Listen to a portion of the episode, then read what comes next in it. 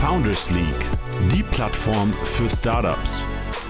Der Podcast für Gründerinnen und Gründer.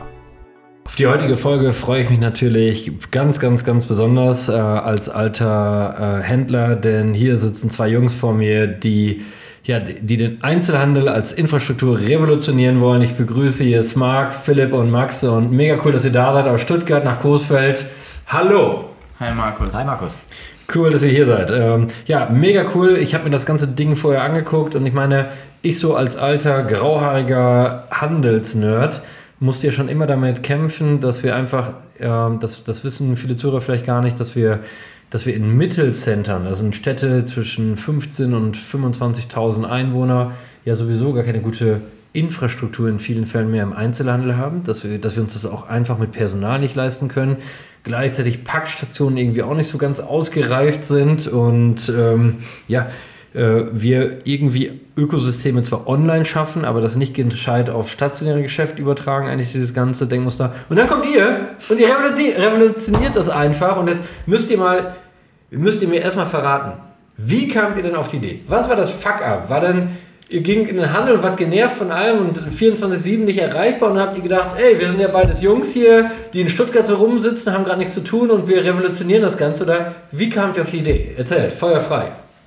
Also lustigerweise haben wir gar nicht diese Problematik gehabt oder sowas, das uns aufgeregt hat, dass wir irgendwas nicht 24-7 bekommen oder sowas, sondern wir haben uns einfach damals nüchtern den Online-Lebensmittelhandel in dem Fall angeschaut und gemerkt, okay, der ist gar nicht cooler als der klassische Lebensmitteleinkauf und haben dann halt gedacht, okay, wie wäre es denn, wenn wir irgendwie Micro-Hubs in der Stadt hätten, die voll automatisiert funktionieren und äh, von denen ich 24-7 eben meinen App-Einkauf von Lebensmitteln abholen kann.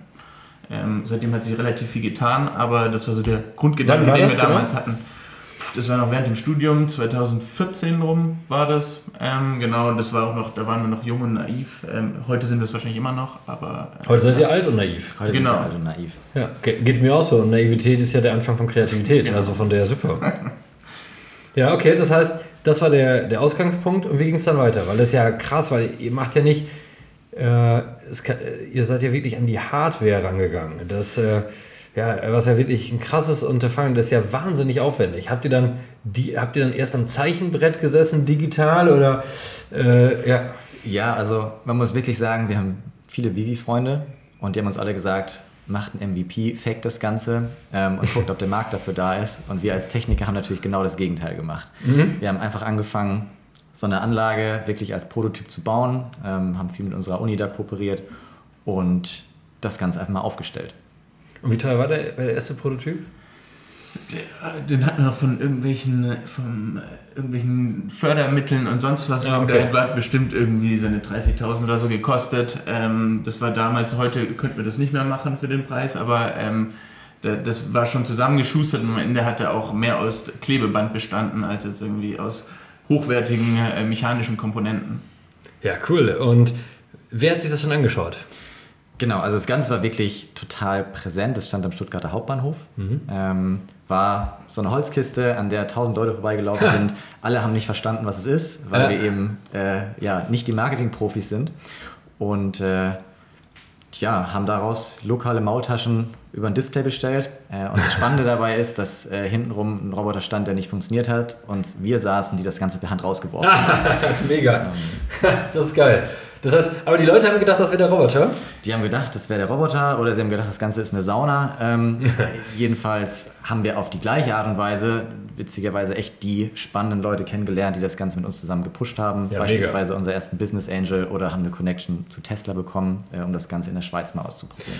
Ulrich Selzer ist einer äh, Mitglied oder Ex-Mitglied der Geschäftszeitung bei Opel gewesen, hat Opel Deutschland verantwortet, Opel Asien und der hat mir erzählt, äh, ganz, ganz cooler, netter Typ, der hat mir erzählt, wie das war, als er den ersten Tesla damals präsentiert bekommen hat und da einfach die zusammengelöteten Akkus gesehen hat und dann äh, sich die ganze Automobilbranche angeguckt hat und gedacht, was soll das hier zusammengelötete äh, und ja, wie dank Tesla, die heute gelernt haben zu ja, das die, zu abstrahieren und sich sowas vorzustellen, weil Tesla wollte ja nur die Vision aufzeigen und äh, wie verbohrt man damals da war und darum finde ich das geil, ihr habt ja eigentlich das gleiche gemacht und äh, mega cool und es läuft ja. Und ich meine, ihr habt ja jetzt die ersten eigenen Läden unter äh, Roberta Goods habt ihr ja in Stuttgart zum Beispiel eröffnet, ne? Genau, also wir haben recht viele Learnings im B2B-Bereich gemacht und haben jetzt mit Roberta einfach das Ganze nochmal übertragen auf den Convenience-Bereich, wirklich auch als Showcase, um zu zeigen, wie man solche Stores betreiben kann, was man alles tun kann, ähm, um das Ganze digital auch zu vermarkten. Ihr seid ja acht Jahre dabei. Ne? Ja. ja. Richtig gerechnet, ja. Krass. Ja, ja, schon. Der acht Jahre dabei und äh, habt ihr irgendwann gedacht, fuck, äh, wir geben hier komplett auf, wir schmeißen hin, weil es ist ja.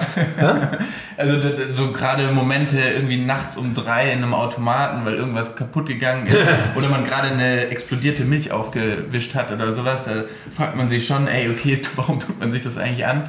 Ähm, aber irgendwie gab es immer wieder irgendwie so äh, Lichtblicke beziehungsweise auch coole Ereignisse und so weiter, dass es vorangeht. Und ähm, gut, wir, im Nachhinein hätte man viele schneller machen können, aber später ist man immer schlauer und ich glaube, wir hatten viele spannende Learnings, die uns jetzt auch zu einem gewissen Reife gebracht haben und wir jetzt auch trotzdem noch ein Riesenpotenzial darin sehen. Und Hardware dauert einfach länger in der Entwicklung.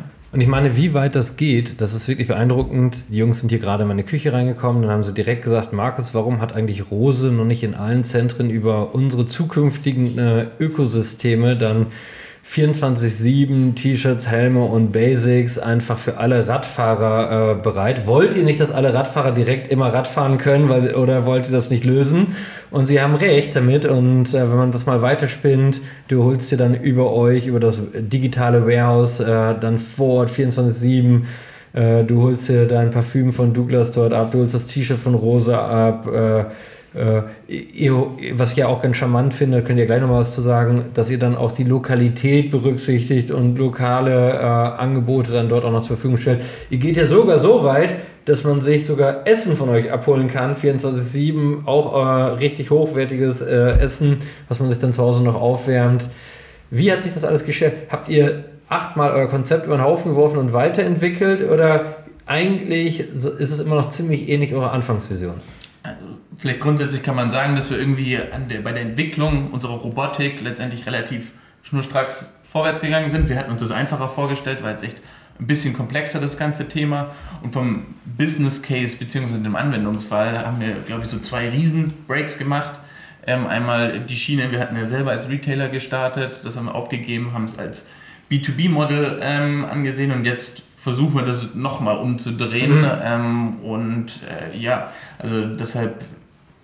Also wir haben, wir haben, um es vielleicht noch zu ergänzen, wir haben vielleicht zu Beginn noch den Fehler gemacht, uns nur auf den, auf den Lebensmittelhandel zu spezialisieren, haben mhm. da dann, um das auch mal positiv zu sagen, glaube ich, mit dem schwersten Produktspektrum angefangen. Unsere ja. Roboter können das. Ähm, Was ja übrigens nicht. krass ist, dass ihr Lebensmittel könnt. Genau, also das würde ich auch also als unseren technischen USP betrachten. Das ist wirklich, also furchtbar, was man da an Erfahrung machen muss, ja. um so weit zu kommen. Ähm, und unsere Vision zu Beginn hat sich auch stark auf diesen Lebensmittelhandel äh, oder dieses, diesen Lebensmittelbereich ähm, fokussiert, zu sagen, hey, jeder regionale Erzeuger stopft da seine Produkte rein und sie sind in dem Moment verfügbar und können, ähm, können bestellt werden. Und gleichzeitig ist letztendlich egal, was da reingelagert wird. Wir haben eine Fläche, ähm, Produkte können da rein und sind rund um die Uhr verfügbar. Liebe Hörerinnen und liebe Hörer, ihr müsst euch das mal wirklich auf der Zunge zergehen lassen. Das ist so krass. Äh, hier ist ein Startup, was wirklich in jede Region in der Lage ist, selbst in diesem kleinen Dorf, wo ich aufgewachsen bin, Holtwig, unglaublich sympathisches kleines Dorf, 3600 Einwohnerinnen und Einwohner, dort wieder 24-7 mit eurer Technologie eine digitale Infrastruktur, Warehouse äh, mit Robotik verknüpft, möglich zu machen, dass du, dass du dort nicht nur einen Automaten mit sechs Lebensmitteln zur Auswahl, sondern du wirklich das ganze Spektrum nutzen kannst in so einer Breite. Das ist wirklich unglaublich. Das ist wirklich eine Revolution des Einzelhandels und in vielen Bereichen mit Sicherheit auch die Rettung des Einzelhandels. Und äh, ja, und das alles digital vororderbar und so. Das, ähm, ja, ich bin wirklich begeistert. Ich glaube, das haben wir ja auch in unserer Diskussion hier am Anfang gehabt. Ich glaube, dass das gerade liebe Investorinnen und Investoren, wenn ihr das hier hört, äh, ich glaube, es ist unglaublich wichtig, diesen Weitblick darauf, dass das, dass das wirklich ein Infrastrukturthema ist, was man hier bereitstellen kann, was so viele Möglichkeiten bis zum gesamten Ökosystem für den gesamten Handel in allen Regionen, weltweit. Und äh, ich meine, in Deutschland die Lebensmittelbranche in Deutschland, das äh, muss ich nur einmal kurz noch erklären, ist ja deshalb so schwer, weil sie so eine krass gute Versorgung hat. In England gibt es gar nicht so eine flächendeckende Versorgung.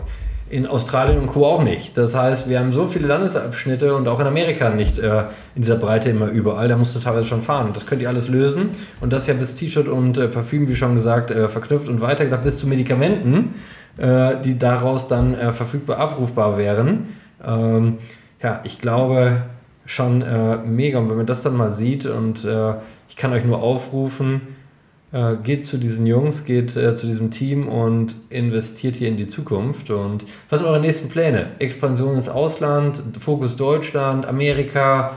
Wir springen mal rüber. Wie sieht es da aus? Genau, also gerade mit Hardware ist es ein bisschen schwieriger, so von jetzt auf nachher in die USA rüber zu gehen.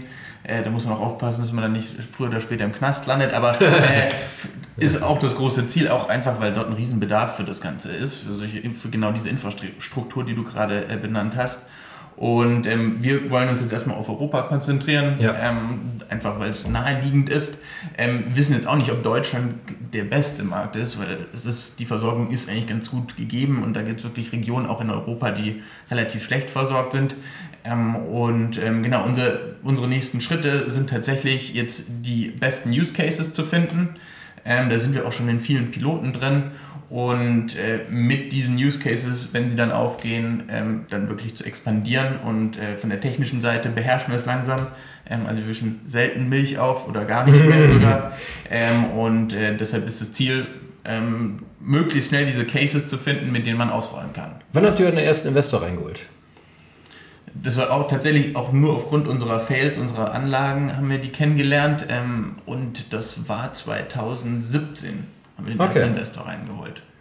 Okay, das, äh, und heute dürft ihr sagen, was ihr so ungefähr eingesammelt habt an Geld? Genau, also circa 5 Millionen ja. haben wir eingesammelt. Ja, mega. Genau. Der, wie viele Anteile habt ihr noch? Und noch, wir sind noch ganz gut dabei. Äh, ich weiß jetzt gar nicht, ob wir das sagen dürfen, aber ähm, wir, sind, wir haben noch einen. Ihr hört, ihr, ihr, habt, ihr könnt es nicht, gerade nicht sehen, der es nur hört. Ähm, ein breites Grinsen, also es sind genügend Anteile noch da und äh, ja, das, das, das klingt doch gut. Und wie war das für euch, die Zusammenarbeit mit so einem Investor dann oder Investoren, ich weiß gar nicht, was ihr da, oder Fonds, was ihr reingeholt habt? Ist es euer Leben sich komplett verändert oder sagt er, nee, die haben uns eigentlich als Paringspartner nochmal gut weitergeholfen? Nee, also da haben wir echt positive Erfahrungen gemacht. Das hat das wirklich auch auf ein anderes Level ähm, gehoben. Und jetzt auch, wenn man Investoren drin hat, dann hat man natürlich auch einen ganz anderen Druck, weil man es ja dem Investor auch recht machen.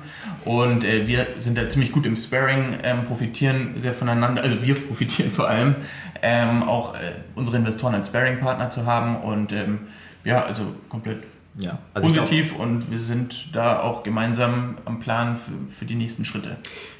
Dann reichte euch das ja alles wieder nicht. Dann musstet ihr noch Roberta Goods gründen. Nicht nur Smart, sondern Roberta Goods. Äh, wie, wie kam es dazu? Weil, äh, dass ihr das nochmal als eigenes Label wieder.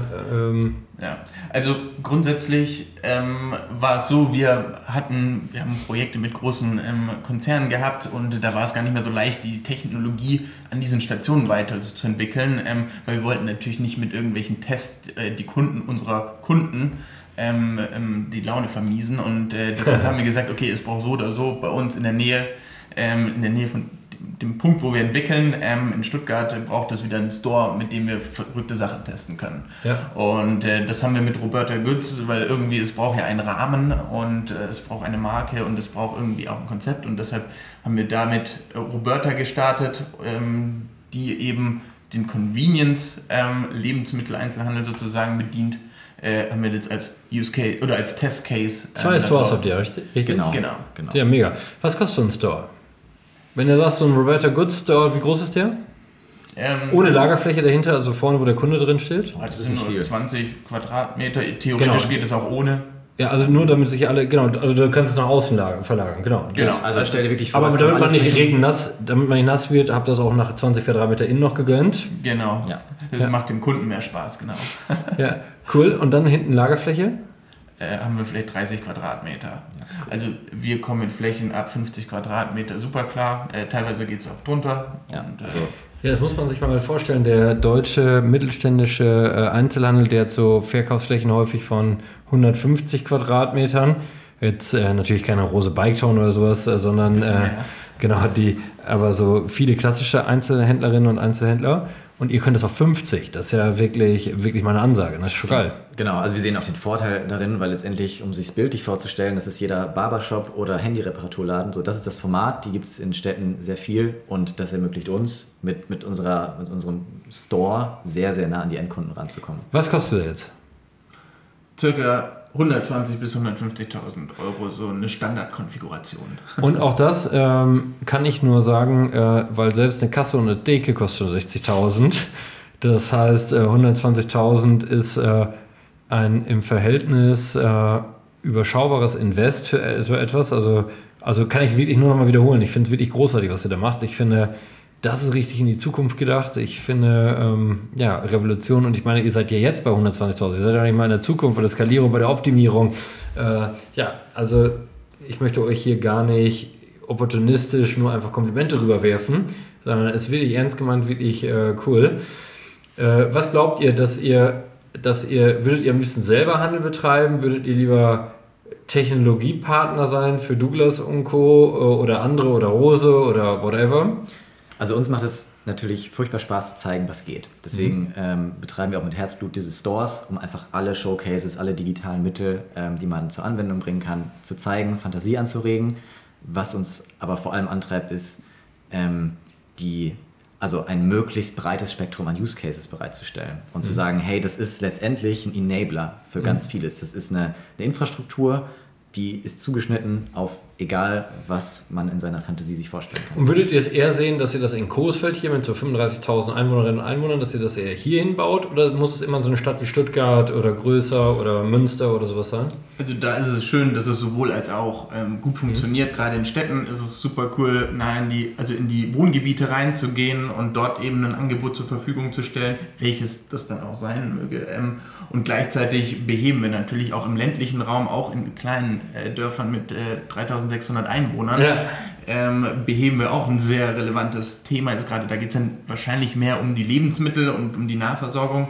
Und äh, wenn da der Use Case ist, ist es es muss am Ende, und das motiviert uns, ist, dass unsere Technologie sinnvoll eingesetzt wird und Mehrwert stiftet. Ja, ist ja auch krass, weil ihr diese ganze Breite abbilden könnt. Ihr könnt vom Essen bis, zu, bis, zu, bis zum T-Shirt, bis zum Helm, bis zum Parfüm. Äh, könnt ihr auch Kindersitze vom Baby One, oder was? Das, das ist, ist, spannend. Gerade noch äh, schwierig. ja, können wir den Ingenieuren geben. Ähm, ja. Ja. Also theoretisch lässt sich das alles natürlich größer machen, dann braucht man ein bisschen mehr als 50 Quadratmeter. Ähm, würde ich sagen, gerade stand jetzt nicht. ja. Aber, äh, aber Schnuller und das könntet ihr alles. Schnuller sind easy, ja. Anna und Jan hier von Baby One, ihr habt gehört hier, Ansage, ne? Sie könnten auch mit euch hier und äh, müsst euch mal genau anschauen. Also, nee, mega Konzept und äh, ihr seid ja jetzt in der nächsten Runde, guckt ja danach nach in Investoren. Äh, was ähm, ich finde auch, dass ihr das ganz gut angeht. Ihr geht es mit einer MA-Beratung an, ohne sie jetzt zu nennen, aber ähm, ähm, wie war das für euch? War das ungewohnt, dann auch noch so ein Fall? Weil ich meine, ihr seid ja jetzt beide keine BWLer, weißt du, ihr kommt aus der technischen, ja. Nee, also hört man ja auch immer raus bei uns, ähm, auch Investoren hören direkt raus, dass wir die Techies sein müssen. Gar nicht Mühe wir uns geben. Ähm, und ähm, jetzt gerade, klar, das ist für uns mal ein Prozess, den wir so noch nicht kennen. Es ist ultra spannend, äh, den jetzt miterleben zu dürfen und ähm, da auch wirklich äh, ja, einen starken Partner an der Seite zu haben, der äh, uns zwei zumindest so ein bisschen führt. Ähm, und das ist auf jeden Fall ein sehr spannender Prozess, äh, bei dem wir auch ähm, sehr positiv quasi in unsere Zukunft schauen können. Wie viel Zeit nimmt das von euch in Anspruch, jetzt dieser MA-Prozess? Wir sind noch ziemlich am Anfang, also ähm, das wird, glaube ich, nochmal intensiver werden. Ähm, wir haben jetzt schon ordentlich Zeit reingesteckt, aber ich glaube, die intensive Zeit kommt dann. Ja. Wie viele Mitarbeiter habt ihr? Wir haben rund 30 Mitarbeiter. Mhm. Ähm, dazu gehören aber auch Werkstudenten, Praktikanten mhm. ähm, und wie man sich vorstellen kann, auch ein sehr großer Teil Tech. IT. Ja, ja, ja, das glaube ich. Der. Also, ich bedanke mich, dass ihr da wart. Ich fand es super cool. Ich finde es super cool und ich bin so gespannt, euch weiter zu verfolgen. Und äh, sobald ihr jetzt hier einen Schritt weiter seid, werde ich äh, alle meine, meine lieben Handelsfreunde und Freundinnen äh, zwingen, mit euch zusammenzuarbeiten, weil das ist für mich wirklich nach vorne gedacht. Ich kann es nur wiederholen. Und äh, glaube, dass die Zukunft, weil einen Punkt haben wir noch ausgespart und äh, möchte ich gar nicht am Ende dazu sehen, aber den möchte ich wenigstens nicht unerwähnt lassen. Dann kann nämlich die Verkäuferin und der Verkäufer auf der Fläche nicht darum kümmern, nämlich um die Beratung und um das Kundenerlebnis und alles andere macht, machen dann, äh, macht dann die Automatik und ich glaube, das ist dann die wirkliche Revolution des Einzahlens. Also in diesem Sinne, danke, dass ihr da wart und ja, toi toi toi weiterhin. Ja, Danke dir, vielen Markus. Dank, Markus.